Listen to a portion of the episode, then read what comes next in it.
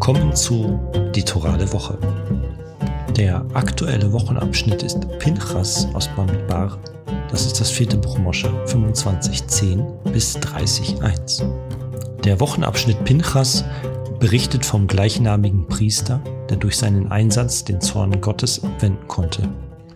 Dafür wird er mit dem Bund des ewigen Priestertums belohnt. Die kriegsfähigen Männer werden gezählt und im Anschluss daran wird das Land Israel unter den Stämmen aufgeteilt. Während der Aufteilung erklären die Töchter Zelophrats sich nicht einverstanden und bekommen von Gott Recht. Auch Töchter sollen in Zukunft Land erben können. Jehoshua wird zum Nachfolger von Mosche gewählt. Im letzten Teil werden Opfervorschriften für Wochentage, für Schabbat, für Neumond, also Rosh Chodesh und Feiertage übermittelt.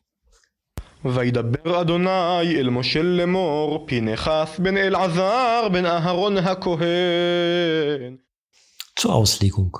Mosche sprach zu Hashem, es bestelle Hashem Gott, der Geister in allem Fleische, einen Mann über die Gemeinde, welcher ausziehe vor ihnen und welcher einziehe vor ihnen, und der sie ausführe und der sie einführe, dass nicht die Gemeinde Hashems wie Schafe sei, die keinen Hirten haben.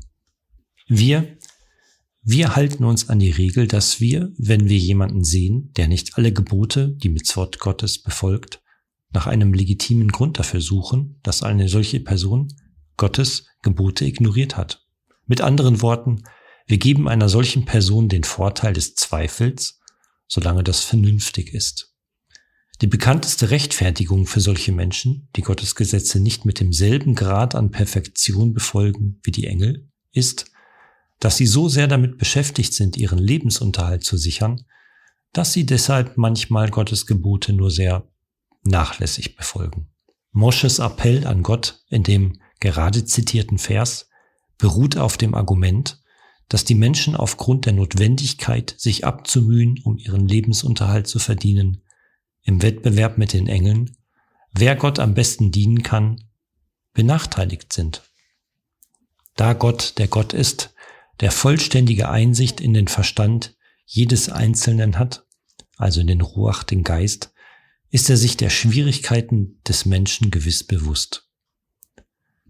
Er ist sich der Tatsache bewusst, dass Gott deshalb nach Gründen sucht, Israels Versagen wohlwollend zu interpretieren und sie als existenzielle Probleme aller Geschöpfe, die auf der Erde leben, zu behandeln.